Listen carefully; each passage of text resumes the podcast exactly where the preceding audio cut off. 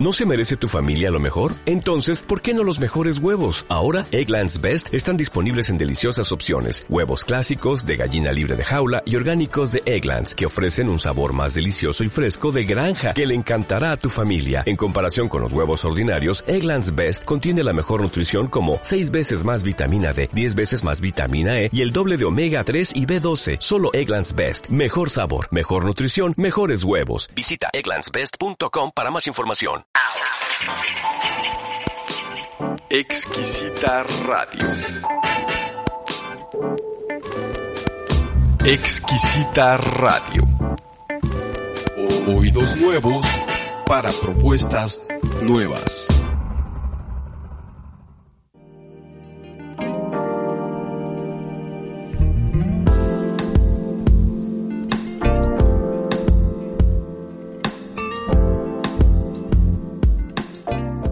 Líneas para leerlas.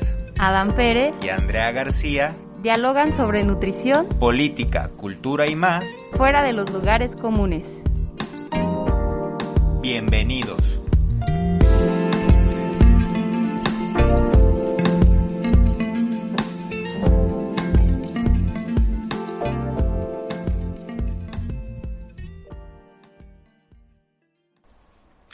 Hola, ¿cómo están? Muy buenas tardes, noches, tengan todos ustedes. Al micrófono Adán Pérez dándole la bienvenida a su programa Líneas para leerlas entre nutrición y subjetividades que pues bueno, cada 15 días los jueves a las 8 eh, tenemos una cita para dialogar entre eh, Andrea García y un servidor sobre las cuestiones que vamos encontrando en nuestro quehacer diario de cada una de nuestras disciplinas. Andrea en cuestiones nutricionales y un servidor en cuestiones de, de análisis. Y ya antes mencionada, Andy, ¿cómo estás? Buenas noches, buenas tardes. Hola, buenas noches, buenas tardes. Muy bien. ¿Y tú, Adán? Bien, bien, también. eh, ya, pues, después del tráfico, después de, de, de atravesar la, la ciudad, que entre 6 y 7 se congestiona eh, de bella manera, pues ya estamos aquí listos para, para un jueves más. Ya este es el, el tercer programa, ¿no? Ya Así es.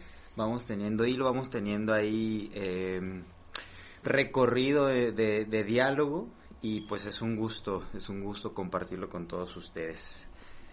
El día de hoy, jueves 24 de marzo de este 2022, eh, traemos con ustedes un, un tema para poner sobre la mesa. Vamos a tratar de hacer un, un enramado, tratar de buscarle una secuencia a varias ideas que hemos trabajado durante, durante la semana que, que encontramos en la clínica, que es sobre los, los trastornos, la diagnosticación de algunas conductas que llegan a nuestro consultorio, de parte de Andrea, pues insisto, de la nutrición y de un servidor, pues de cuestiones subjetivas. Le hemos puesto al título de este programa de la siguiente manera. Cuestionamiento sobre los trastornos en nutrición y un comentario de texto del libro El nacimiento de la clínica de Michel Foucault. Bien, el, el argumento del día de hoy o, la, la base, eh, el pretexto para iniciar el diálogo, eh, dice más o menos lo, lo siguiente. Los trastornos de la conducta alimentaria, conocidos como TCA, y de la ingesta de alimentos se caracteriza por una relación peculiar entre el comportamiento y el alimento, que causa un deterioro significativo de la salud física o el funcionamiento psicosocial. El Internet y las redes sociales pueden estimular fácilmente conductas inadecuadas debido a la existencia de anonimato y falseamiento de identidad, engaño, utilización de información inadecuada, poniendo en riesgo a la población más vulnerable. El día de hoy nos ocuparemos de construir el abordaje y el diagnóstico a los principales trastornos de la conducta alimentaria. También realizaremos el comentario de texto del libro del nacimiento, El nacimiento de la clínica de Michel Foucault para revisar su crítica que él hace hacia la visión médica eh, occidental. Estas son las ideas que nosotros que pretendemos poner sobre la mesa, que vamos a estar desarrollando durante toda la hora que dure nuestro programa, un poquito más, un poquito menos. Ustedes nos pueden hacer llegar sus comentarios a la caja de comentarios de ahí de, de la transmisión de Facebook de Exquisita Radio. También está en nuestro Facebook que utilizamos para este programa y, otras actividades, que es Nutrición y Subjetividad. Y también tenemos un WhatsApp que nos pueden hacer llegar sus dudas, eh, comentarios, saludos. Es el 3323 85 9123 y ten- tenemos Instagram, ¿no? Pero no lo veo aquí notado. ¿Cuál es el Instagram? Nutrición.subjetividad. Nutrición.subjetividad es nuestro Instagram también que, que dejamos a Y Twitter. Twitter también. Arroba subjetividad en. Ajá. Bien, pues, muy bien Andy. A ver, tenemos aquí varias, varias ideas, varios argumentos. Eh, comienzas hablando sobre o das alguna noción en el comentario que creaste acerca de los TCA.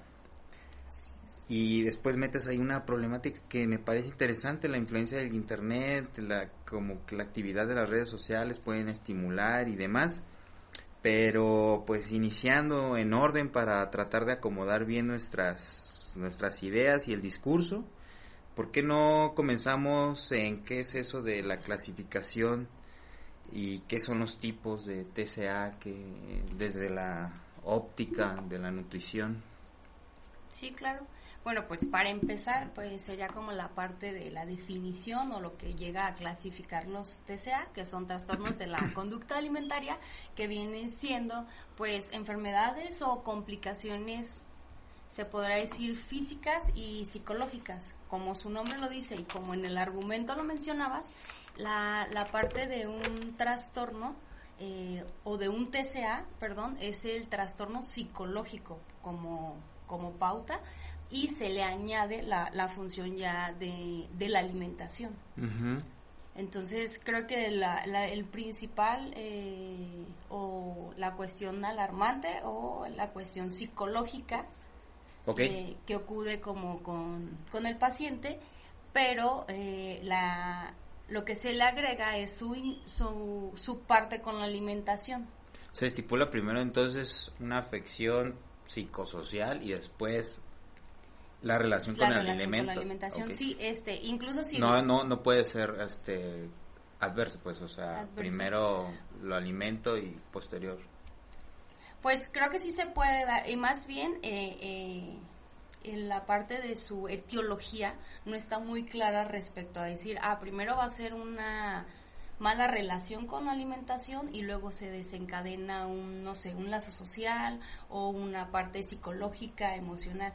Lo que abarca como la etiología tal de, de un TCA eh, son varios aspectos. Eh, son biológicos, son sociales, son personales, son psicológicos, son incluso hasta de, de parte de, de la educación dentro de, de la casa. Entonces, creo que hay, hay muchos puntos como para saber o decir, Sí. "Ah, se da a partir de esto, no. Todo tiene a, a tener como ese trazo o esa línea que se va desglosando. Tu convivencia con estos conceptos, pues me imagino que es eh, eh, diaria. Ha, ha de haber alguien que a lo mejor no, no identifica los TCA para nombrarlos, por ejemplo. Para nombrarlos, pues entraríamos ya como en su clasificación. ¿Ok? Eh, eh, actualmente, o los más eh, reconocidos, se podría decir que son cuatro. Yo me voy a, voy a basar como en lo que expone en su libro el doctor, aquí lo tengo, Armando Barriguet, Ujú. eh, en la parte de para entender la alimentación. ¿Cómo se llama el libro? Para entender la Ah, alimentación. ok. Sí, ese es el título del libro.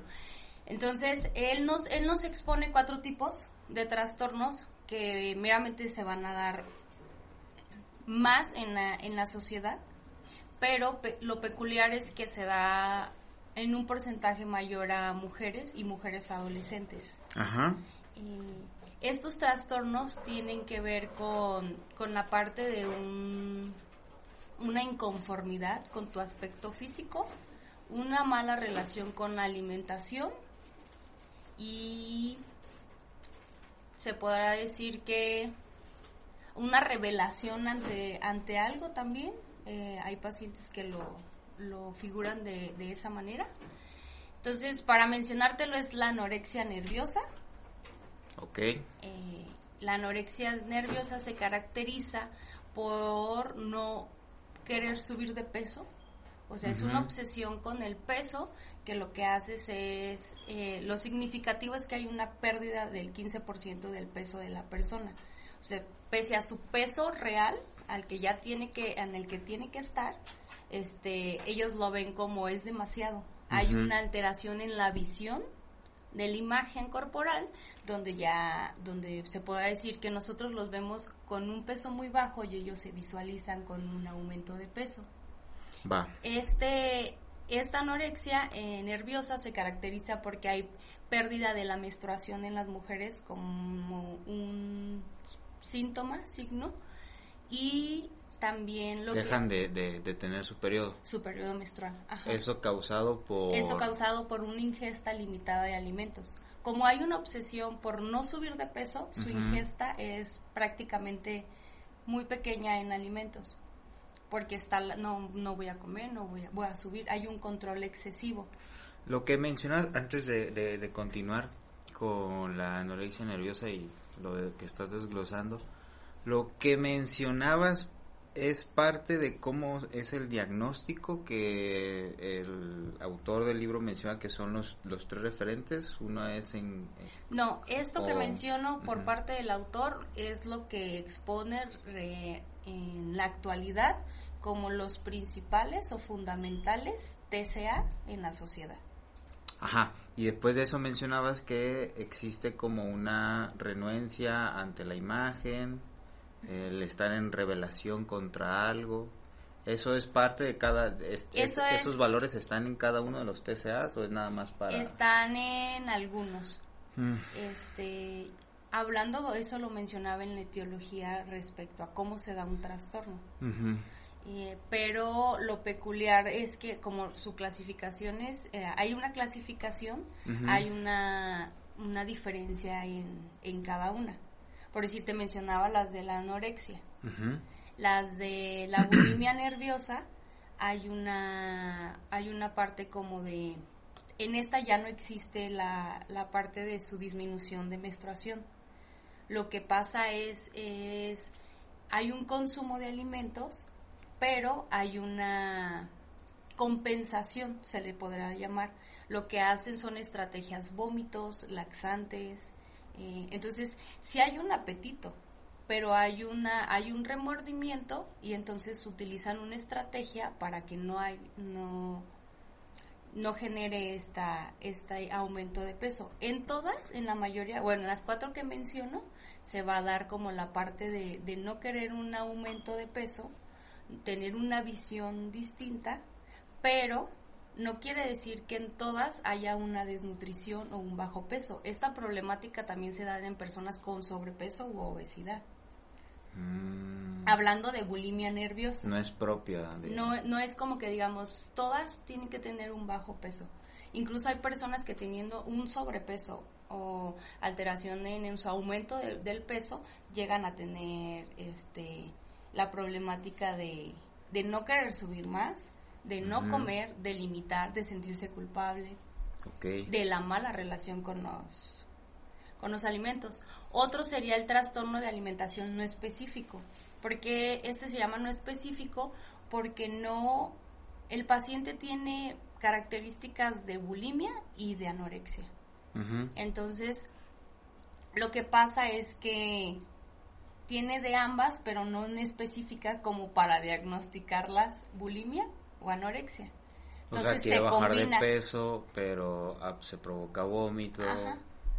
Entonces hay una hay una parte de la visión como que se altera, hay una parte de, de atracones, pero vómito, hay un, pero no hay se podrá decir tiene tres tres características, pero su menstruación está perfecta, entonces no se le puede diagnosticar como como anorexia. Ok.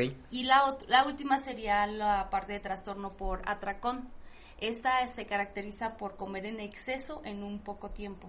Estamos hablando de que en cuanto la persona se sienta y empieza a tener una ingesta de alimentos, eh, se puede decir que es el triple a lo que usualmente consume, pero después hay una hay una, ¿cómo se le puede decir? Esta, esta parte como de estrategia de acudir a laxantes, a vómitos, eh, a- creo que es lo más, lo más usual, pero la diferencia es el volumen.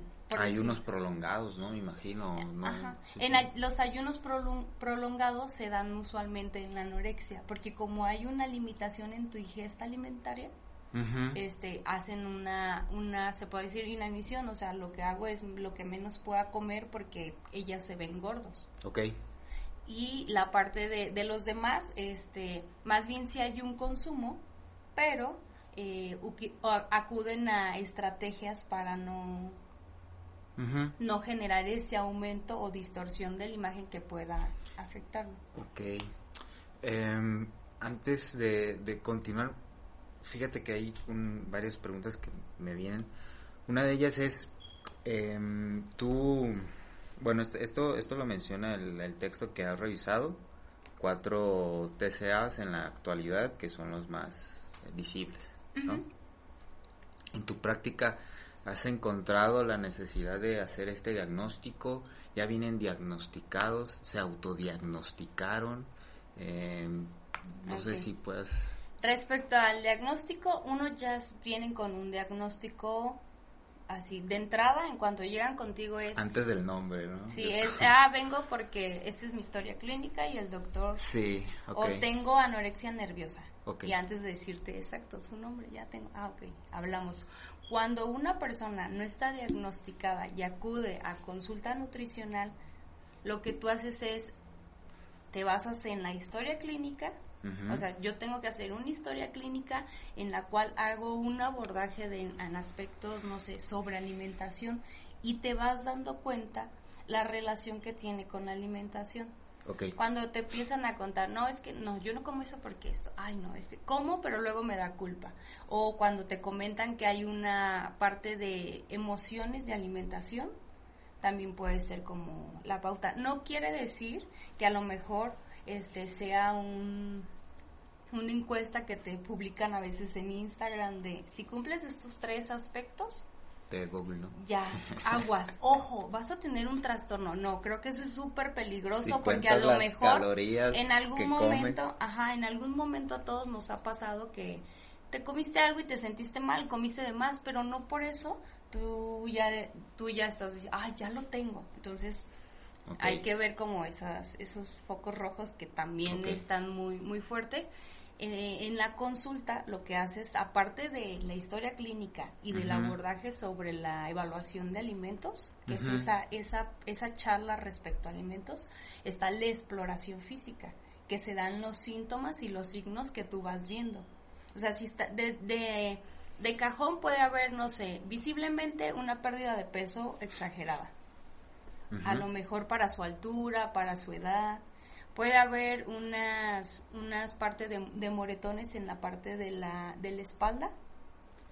Eh, en estos trastornos también se da una, una cuestión por mantenerte activa. Entonces, si como, hago demasiado ejercicio. Entonces, a veces llega la noche o están haciendo abdominales o cuestión, entonces genera esta parte de, de moretones. También crecen un, Son como los eh, las reseñas de las del- de estas mañas, ¿no? Que comentabas estas. Sí, eh, como los, los tips que eh, entre ellas mismas se suelen este, facilitar para, para acudir a, al- a lo ideal, porque cabe mencionar que pu- están con una patología, pero ellos pueden sentir que no están. O sea, visiblemente para nosotros lo están, médicamente están para nosotros, pero ellos se encuentran en un entorno en el que yo soy el que estoy haciendo algo por, por un objetivo, por un bienestar, por una idealización corporal. Y la otra, de- dentro del diagnóstico, pues te das cuenta que crecen unas vellosidades peculiares que lo que hacen es el cuerpo lo expone para, para producir un, poco más de calor porque su temperatura baja demasiado, eh, hay pigmentación en la boca, a lo mejor este son esas son esas cuestiones aparte de lo de lo que usualmente he comentado aquí en el programa que hago que es como el abordaje ya de la antropometría que pues las cifras te van a dar evidentemente en un índice de masa corporal o en un en un cálculo este cifras que te van a dar una desnutrición, un bajo peso. Sí. Cuando visiblemente es así, cuando la persona tiene un sobrepeso o obesidad, ya acudimos a otras cuestiones, análisis este de sangre, eh, igualmente la interacción con el paciente, cuando ya te cuentan también de que el alimento es utilizado mucho como premio y castigo. Y a la hora de diagnosticar, das ese paso, o sea, le pones nombre a esa relación que tiene con la comida, con su tiempo, con su forma de sostener esa relación con la alimentación. ¿Tú se lo dices así tal cual o tuyo es bulimia? ¿Cómo, cómo es ese...? Yo... Ha de ser un, porque me imagino, perdón, ha de ser un paso filoso, ¿no? Porque si pensando en, en, los pacientes que a lo mejor ya llegan con su historial clínico, lo que buscan a lo mejor es nada más que alguien les... Les, no, no les, yo iba a decir, les eh, constate eso que es eso, ¿no? Y que eso les sirva porque también acudir con varios nutriólogos de diferente calibre también es una actividad que pueda que pueda alimentar este TCA, ¿no? Sí, claro. Creo que mira, yo siempre he sido una pues nutrióloga que dice las cosas tal cual. Estamos en una época que ya utilizar ciertas palabras se llegan a no puedes utilizar, ¿cómo se puede decir? ofender, hay que maquillarlo porque faltas al respeto y cuestiones así. Pero hablando de clínica, este, médica, eh, cuestiones médicas, nutricionales y demás, creo que sí tienes que ser muy, muy tajante. En mi caso yo sí lo soy. Cuando llegan con un diagnóstico, pues te facilitan la parte de exponerles. Cuando tú detectas dos cosas, no puedes estar seguro a lo mejor de, de, la parte visible, de la parte solamente antropométrica. Entonces, como tienes que constatarte contra, con un médico, lo que haces es decir, tengo sospecha que puedes padecer esto, me cuentas esto, esto, ¿qué te parece si hacemos estos análisis, si hacemos esto? O si no te parece, o no, no sé, hay una incomodidad respecto a lo que te comento, acude a tu, a tu médico porque para empezar el nutriólogo no, no puede dar como esa, esa pauta como lo hace un médico. Entonces yo, yo sugiero, hay sospecha y esto acude con el médico, pero sí de, de cajón, o sea, sí se, sí se expone la problemática que puede llegar a, a tener o, o, por la cual acude al paciente. Vaya. Bien, antes de, de ir al corte, en el en el argumento planteas una idea de que las redes sociales, esta manera ágil de comentarios, de información a veces un poco ahuecada, ¿no? No, no, no tan sólida podría ser. Em, hay, hay un riesgo, hay, hay una provocación a, a, que suceda un, un mal eh, una mala lectura de ciertas actividades y ciertas relaciones con la alimentación o a que se provoque una mala relación con, la alimentación, ¿no? O sea, tú mencionas, el Internet y las redes sociales pueden estimular fácilmente conductas inadecuadas debido a la existencia de anonimato y falseamiento de identidad, engaño, utilización de información inadecuada, poniendo en riesgo a la población más eh, vulnerable. Creo que se pueden utilizar las dos que mencionas, o sea, una parte es... Eso es un yunque, ¿eh? o sea, lo, volví a leer porque me parece que es un yunque. Este, pero pues actualmente lo vemos no nada más como en el tema de nutrición, abordando como el tema en el que estamos hablando, se corre un riesgo grande eh, respecto a que si tú no tienes noción de y ya te lo exponen, genera una parte de, ah, como lo mencionaba hace rato, como te dicen, ah, si me contestas estas tres preguntas, puede que tengas un trastorno. Cuando en la cabeza te había pasado el trastorno de la alimentación y tú comes y dices, ah, me generó culpa, ah, eso. Entonces te piensas hacer ruido, empiezas a investigar y la información está muy muy abierta en el aspecto de que no, no nos aseguramos que sea una fuente segura, que sea confiable, que sea científica. Hablando como de los influencers, la, la famosa que, que chica que decía que era vegana, que todas estas cuestiones y que terminado saliendo comiendo carne. Entonces, esa es la parte que creo que en un trastorno se corre el riesgo. También la, la, el fácil acceso a los tips como para para no generar un aumento de peso porque tienes una idealización de imagen corporal. Eh, hablándose no como existen estos blogs de Ana y Mía que son referentes a trastornos de la alimentación y te mencionan tu objetivo es no subir de peso tu objetivo es que tú estás bien no hagas caso a los demás tienes hambre pero no quieres comer mastica hielo este es, estas pequeñas cosas de existe ese blog o sea hasta ahorita creo que ya hay unas pequeñas se puede decir mm, es más difícil el acceso porque como se ha habido casos donde este se compartían extremadamente tips. muchísimos tips como para que entre ellas porque se crea una comunidad de, de, de los trastornos.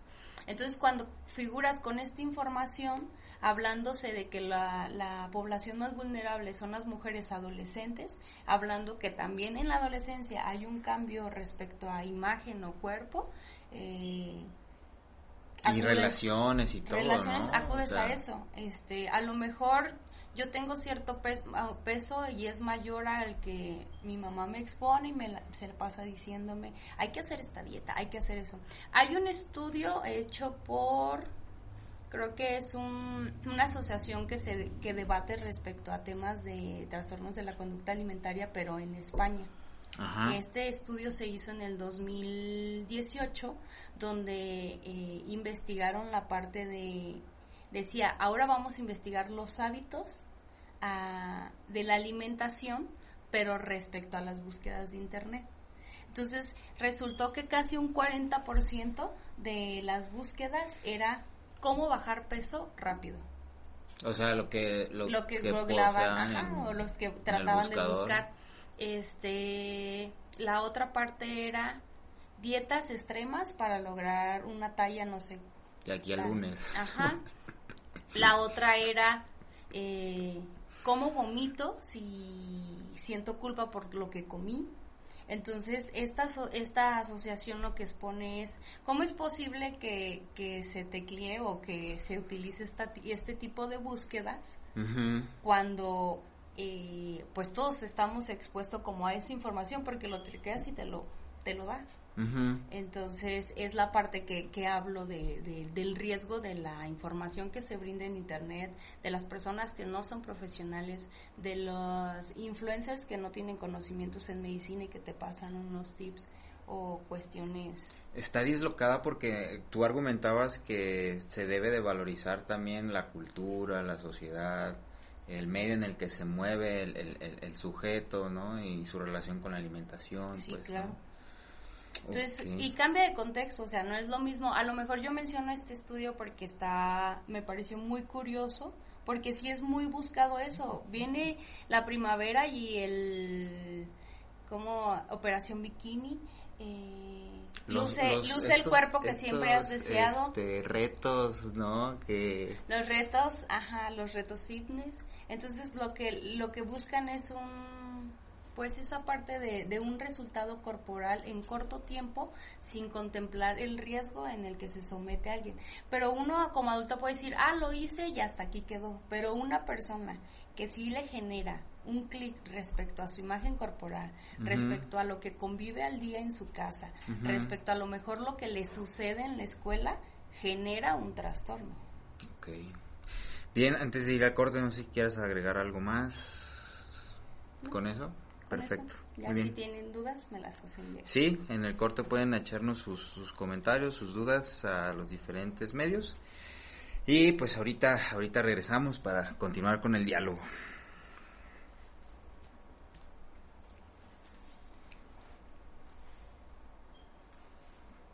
¿Cómo vomitar sin que se me marque No sabía que existía ese blog. Sí, claro. ¿Te acuerdas Y ya de la- estamos divulgando y alguien que se, que se quiera meter. ay, ¿Te acuerdas no, de, de la que te dije que estaba embarazada, que comía zanahorias? Y Ujú. ponía la marca. Mm, ya. Ay, voy a regresar, ¿ya acuerdas? ¿Qué?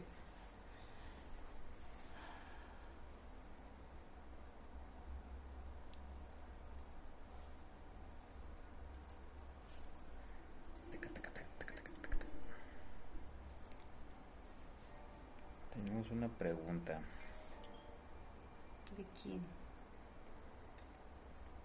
Este, pues la, la digo, ¿no? Y ya la, ya la respondes.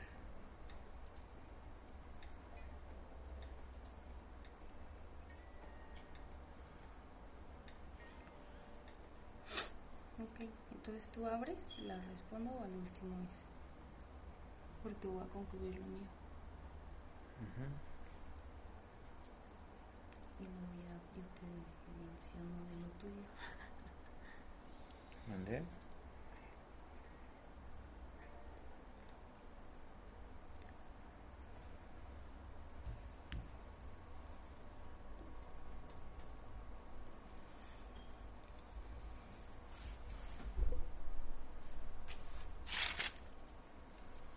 Pues todo bien hasta ahorita, ¿verdad? Súper. Ya hablo mejor. Ya hablo mejor.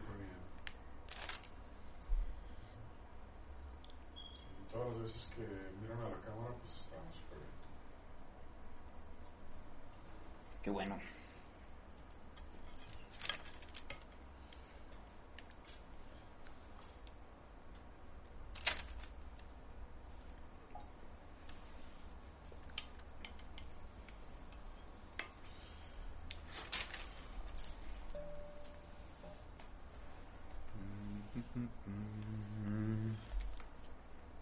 Cuando ustedes quieran, podemos volver.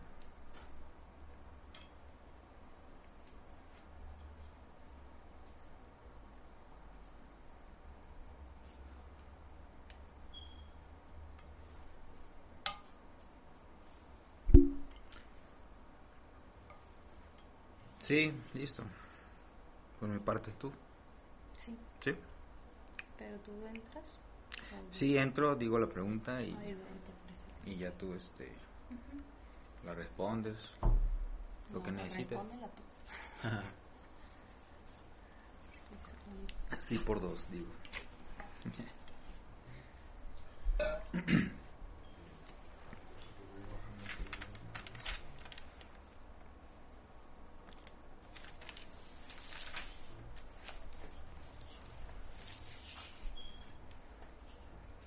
Y vamos de regreso en 3, 2, 1. Listo, muy bien, pues estamos de, de regreso después de esta pequeña pausa. Eh, les recordamos que pues bueno, este programa está creado con la intención de que ustedes dialoguen con nosotros y en eso lo pueden hacer mediante la caja de los comentarios de Facebook, de nuestro WhatsApp o de nuestras redes eh, Nutrición y Subjetividades. Tenemos una, una pregunta, Andrea. Jonathan Martínez nos pregunta, ¿será importante siempre acudir al nutriólogo y al médico a la vez para llevar un mejor registro en todos los casos? ¿O solo cuando el nutriólogo determine que pudiera existir algún rasgo de trastorno? O sea, está, está, creo que está mencionando si el nutriólogo es el que denota nada más por su visión que hay que hacer un trabajo disciplinario o de entrada ya se debería de, de hacer multidisciplinario. ¿no? Si a lo mejor por decir, eh, in- acude directamente al nutriólogo como primera instancia, sí sería como la parte de- del abordaje después médico. Ya sos- sospechando que hay un trastorno de la alimentación, siempre va a haber un trabajo multidisciplinario, porque ya no solo va a ser médico, nutriólogo, sino va a haber un psicólogo también y acuden enfermeros. ¿Ok? Entonces, sí va a ser la parte de, del abordaje ya multidisciplinario. Es lo que se... ¿Se recomienda? Sí. Claro, si no sería nada más una focalización. Si no de sería, ajá, a lo mejor puede ser médico y nutriólogo al principio, mientras si sea una, un diagnóstico leve, si es Ah, un gracias. diagnóstico grave este o un poquito más crónico si hay un equipo más o se incluyen este otros profesionistas. Sí, por lo regular en, las, en estos espacios en donde se se, hospedan de, clínicas, ¿no? De día y noche, tienen varios. Tienen toda la parte del equipo multidisciplinario. Claro, hasta este preparadores físicos, creo, ¿no? Que ya ves que pierden volumen y todo eso. Sí. De masa y todo. Muy bien. Bueno, pues damos concluida como esta parte respecto a, a la nutrición. Sí. Mm, vamos contigo, Adán, para revisar un poco la, la crítica a la clínica médica, como lo mencionabas en el argumento, a partir de lo que expone este Michel Foucault.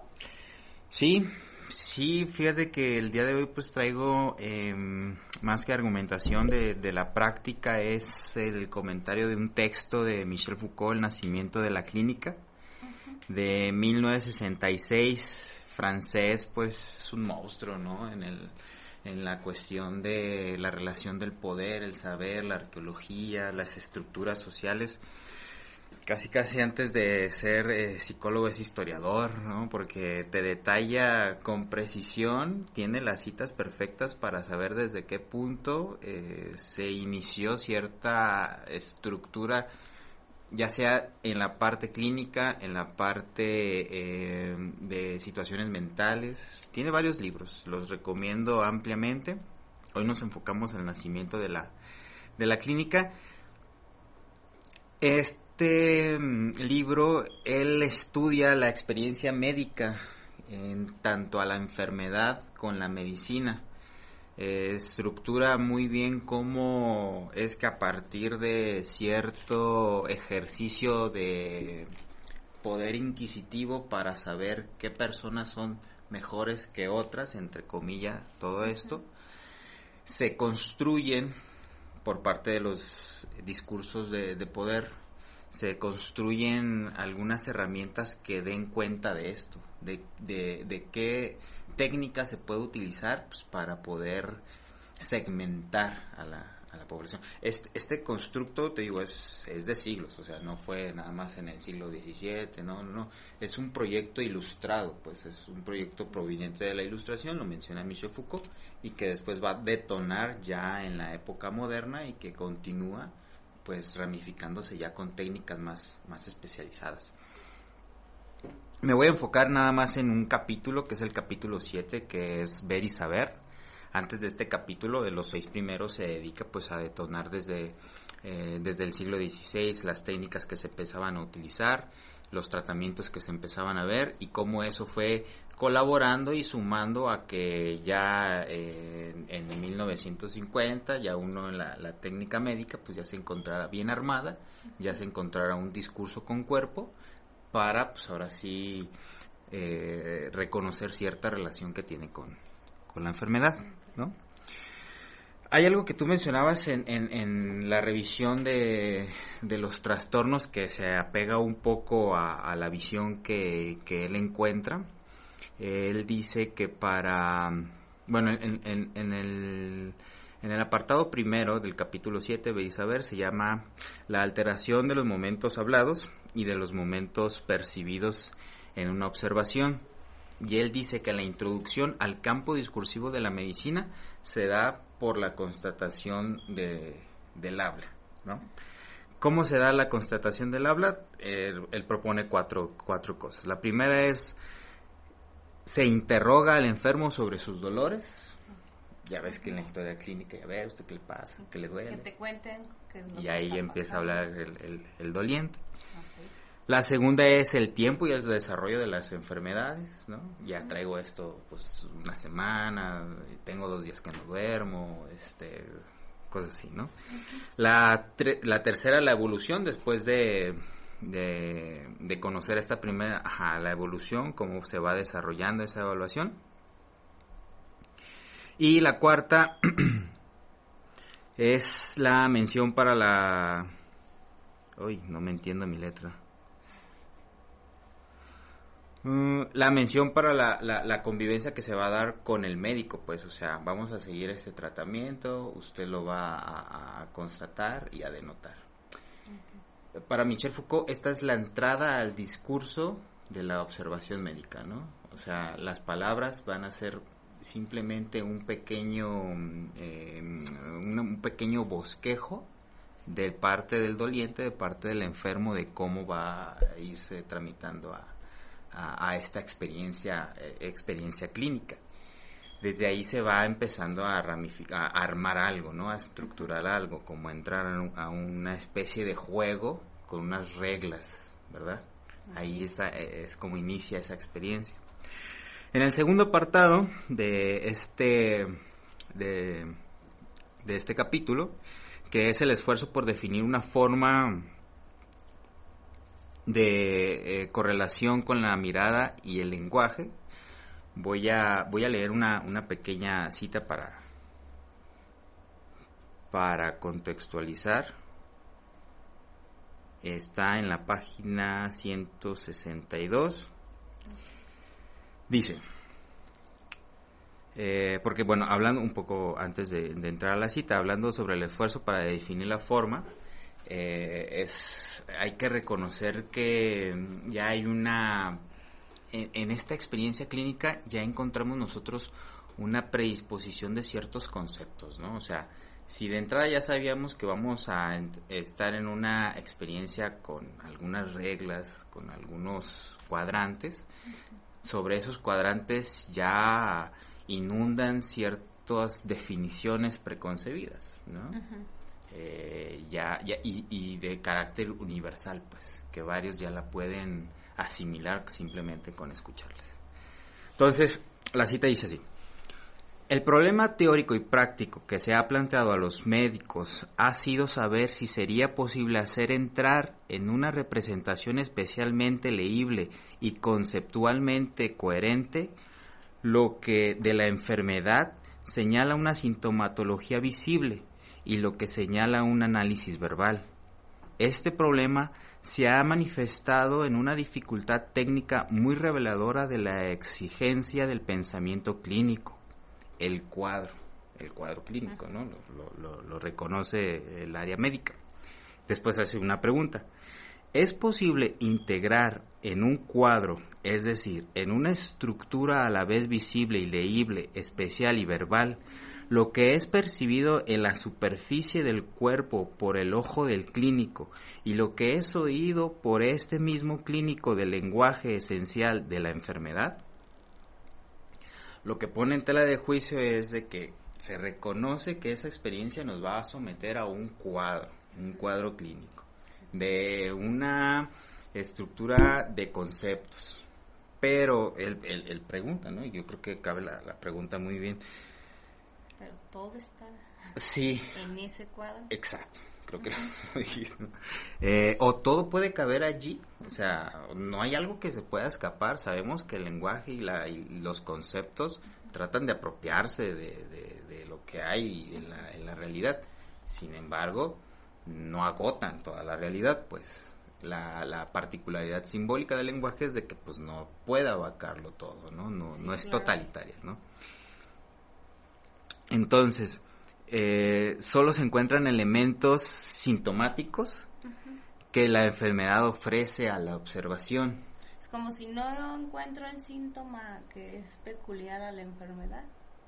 Dentro del cuadro Ajá. no. No, Sí. no entras, no entras. O sea, sin ir más allá de lo Claro. que puede eh, representar la enfermedad.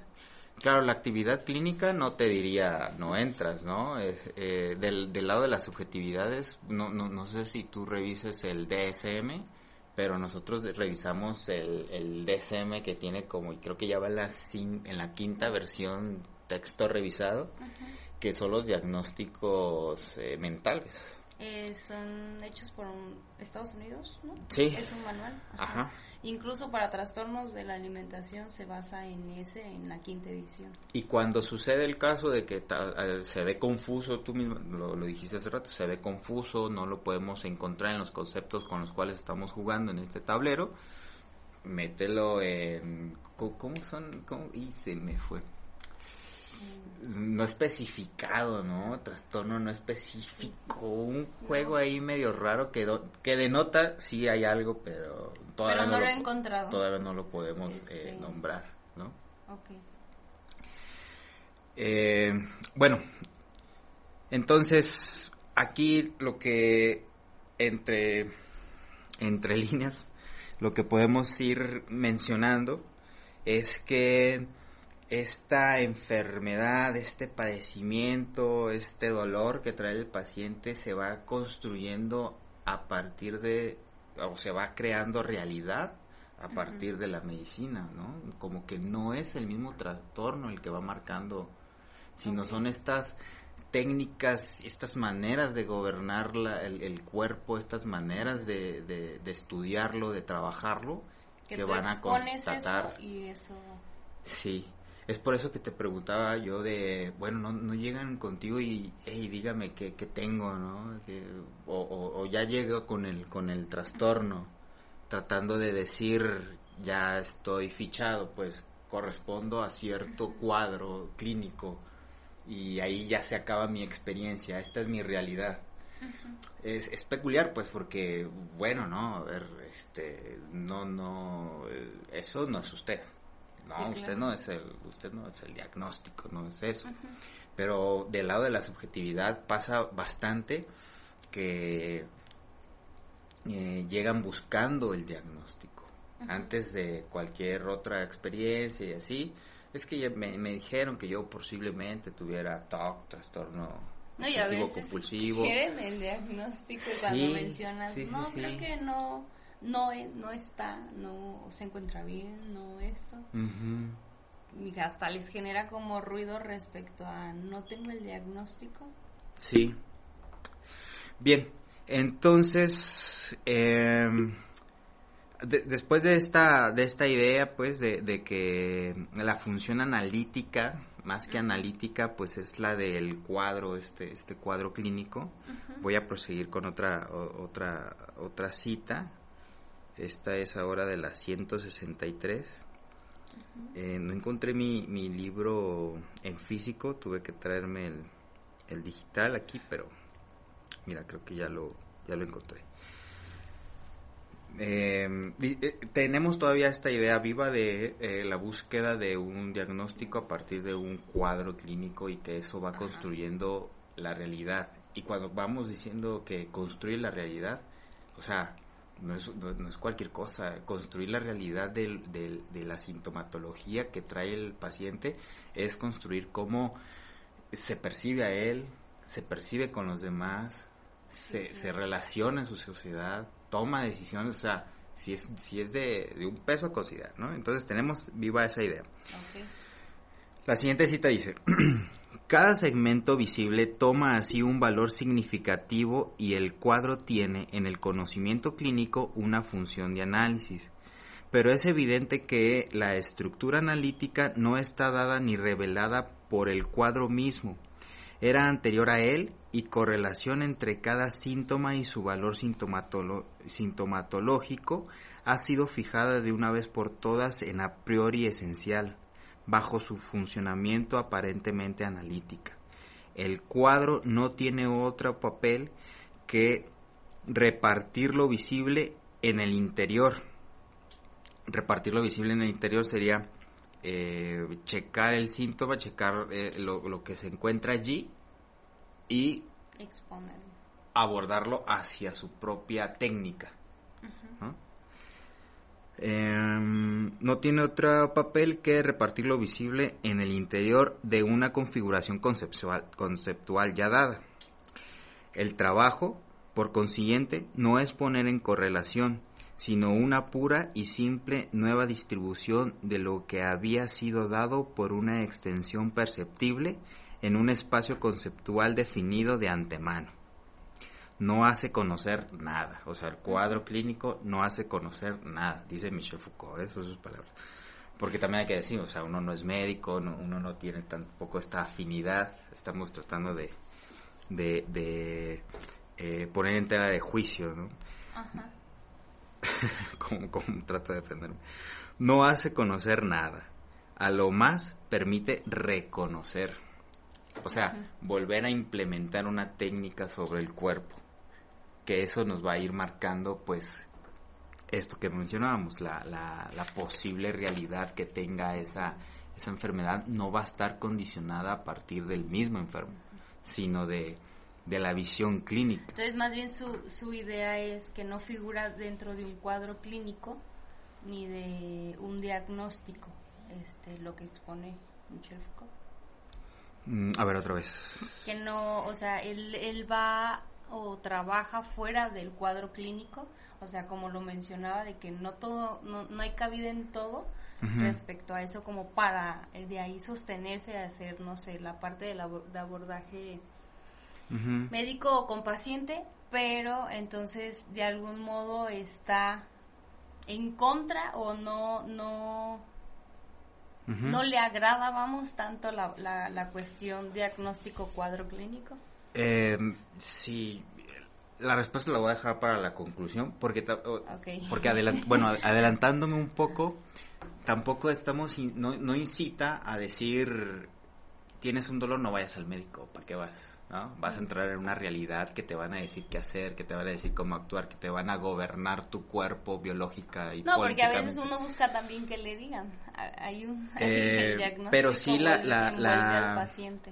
Pero sí la, la actitud es de saber que ese constructo de realidades para el síntoma y para el dolor da hasta donde ese cuadro clínico te, te o sea, te exponga, te. ¿no? Ajá. Eh, hasta- me vino a la mente, tiene otro texto que se llama Yo, Pierre Rivière, habiendo degollado, habiendo decapitado a mi padre, mi madre y mi hermana, ¿no? Que es el suceso de un asesinato en la provincia francesa después de que se da la Comuna de París y ya se está tratando de hacer una actividad legislativa para los delitos y todo eso. Entonces, este chico eh, asesina, como dice el título, de Goya a toda su familia. Y los fiscales, nuevos fiscales, apenas están aprendiendo una técnica, apenas están aprendiendo a, a- a- a visualizar lo que sucede. Yo creo que los de criminalística deberían de leer a Foucault, no les caería nada más. Abordan, abordan la escena y a través de sus herramientas en construcción hacen de ese evento una realidad. La realidad fue, todavía no estaban tan, ya, ya spoiler todo el libro, pero bueno, todavía no estaban tan preparados y hay una especie de, bueno, es que al chavo medio se le metió el demonio todavía, ¿no? Llegan a exponer eso, Ajá. se le metió el coraje, ¿no? De, de, de que lo pusieran a todos los días a, a, a levantarse temprano para hacer los quehaceres y no tuviera recompensa, este, y pues asesinó a, A la a, todas las mujeres, menos, menos a los, a los padres.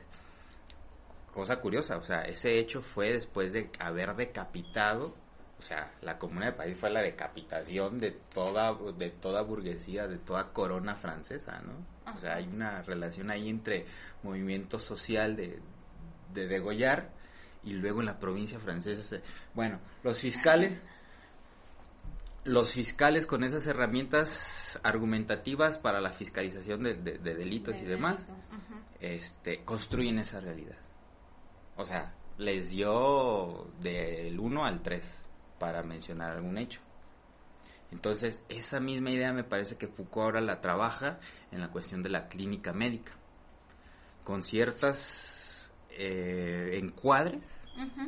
Se propone una realidad y esa realidad tiene Realidad. tiene un tiene pues, las patitas cortas no no quiere decir que hay que desvalorizarla tirarla por la borda no ir al médico no evaluarse no no no no no, no acudir sino estar entendido de que esas preguntas pues también son válidas pues o sea el discurso médico también tiene Tiene la un sentido. Ajá, Ajá. y no hay, esta es otra, otra premisa muy importante, no hay una connotación natural, o sea, que sea de naturaleza el acercamiento de la observación clínica del médico al, al, paciente.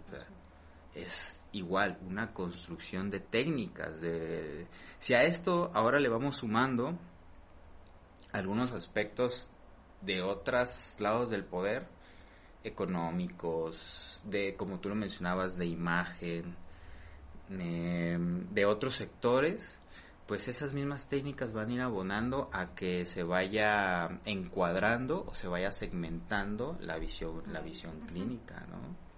Eso también va a producir otras maneras de tratamiento al cuerpo. Creo que estas son las algunas de las de las de las eh, menciones que Foucault nos, nos, nos hace hacer, ¿no? Eh, ya se nos está acabando el, tiempo. Eh, ya nada más, bueno, todavía me falta revisar el, tercer apartado, pero con, esta pequeña cita para, cerrar, a ver si podemos aterrizar todas las ideas que, surgieron. Dice en 164. Eh,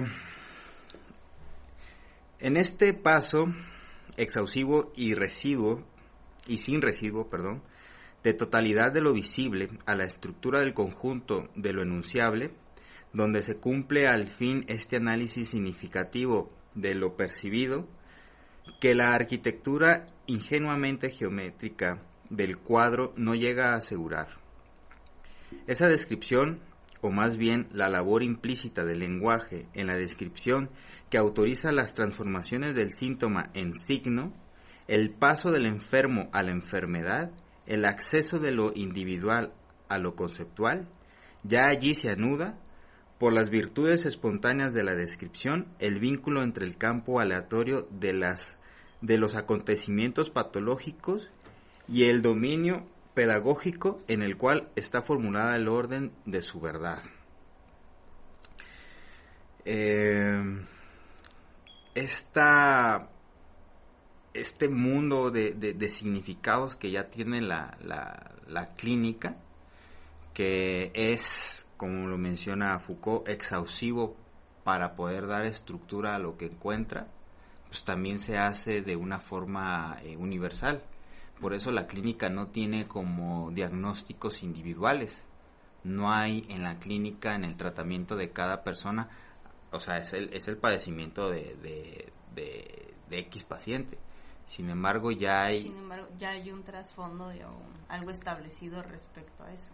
Sí, hay una universalidad para mencionar esa experiencia, ¿verdad? Entonces, la experiencia propia va eh, a ser parte de un campo ya muy vasto de, de nomenclaturas, de taxonomías, de formas de decir de ese, de, ese acercamiento, ¿no? Pues, híjole, es, es Michel Foucault, digo, en, media hora no, no, no, no, no me agoto ni tres páginas, alcancé a revisar. Eh, lo invito a, que, a, todos que, que, le den una revisada, es, es una leída eh, y una forma de argumentar muy noble. Están en siglo XXI, son muy accesibles, están en, en, en internet todos todos sus materiales, el que hoy revisamos y que hicimos un pequeño argumento de texto, pues fue el del nacimiento de la clínica, ¿no? Bien, pues Andy, no sé, alguna conclusión, ¿cómo concluimos de tu parte? De mi parte, pues creo que les había dado una. Sí. sí. Déjame ver si no, no, no, tenemos este algunos comentarios. Um, no, creo que nada más tuvimos la, la, pregunta de hace rato. Bien, ¿De tu pues... Parte, conclusiones? ¿Algo con lo que te quedes? Sí, pues me, me, llevo esto de, de que eh, comentabas la particularidad del diagnóstico marca, digamos, una relación tal vez con la enfermedad o con la, el modo de relacionarse de tu parte pues con los alimentos y la conducta. Eh, pero me parece que esas condiciones no se agotan allí, pues, o sea, reconocer que, y esto, y esto se puede reconocer en otros sectores, pues, reconocer que no, eh, el que llega a consulta no es nada más el trastorno déficit de atención, no es un espectro autista el que está en mi consultorio, no es un Asperger, ¿no? Me parece que es, es una manera de gestionar su propia su propia forma de sostenerse en, el mundo pues no con sus peculiaridades como todos los hacemos recuerdo que el, programa pasado me hacías una pregunta de Entonces, un cuerpo sano es un cuerpo que no enferma o algo así, me decía. No, un cuerpo sano es un cuerpo silencioso. Un cuerpo silencioso, sí. Eh, no lo sé, no, no traigo la respuesta. Pero, pero sí, sí, tal vez estas maneras de relacionarse pues son peculiares y en la peculiaridad pues se sostiene algo eh, no individualizado, ¿verdad? Eh, tampoco no hay, no hay que, lo repito, o sea, no, no es una no es una invitación a que no vayan al médico, ¿no? Pero saber de que ir al médico es, es, es un aspecto estructurante, pues, ¿no? O sea, no, no vamos a encontrar allí algo de nosotros propiamente dicho. Vamos a encontrar una técnica que nos va a ayudar. ¿no? Para algo que, es- Ajá, ajá, que, que que tiene un proyecto ilustrado noble, porque es un proyecto ilustrado noble de la medicina, pero no nos va a agotar, no nos va a definir o no nos va a, a, a- a buscar eso que mencionábamos, ¿no? Que dígame qué tengo, qué soy, qué tipo de té sea tengo. Bueno, Bueno, pues les agradecemos, ¿no? Muchísimas gracias a todas las personas que, que nos vieron, que nos escucharon. Eh, muchísimas gracias a Robles por echarnos la mano otra vez en este tercer programa y pues nos vemos en 15 días. 15 días, jueves a las 8. Un saludo. Hasta, Hasta luego. luego.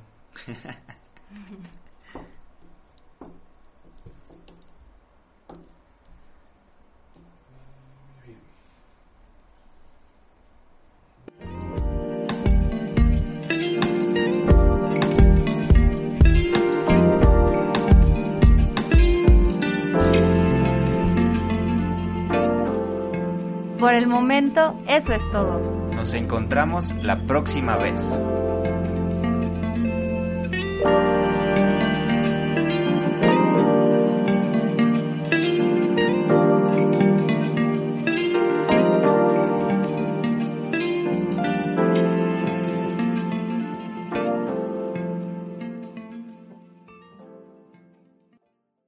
Ex- exquisita Radio.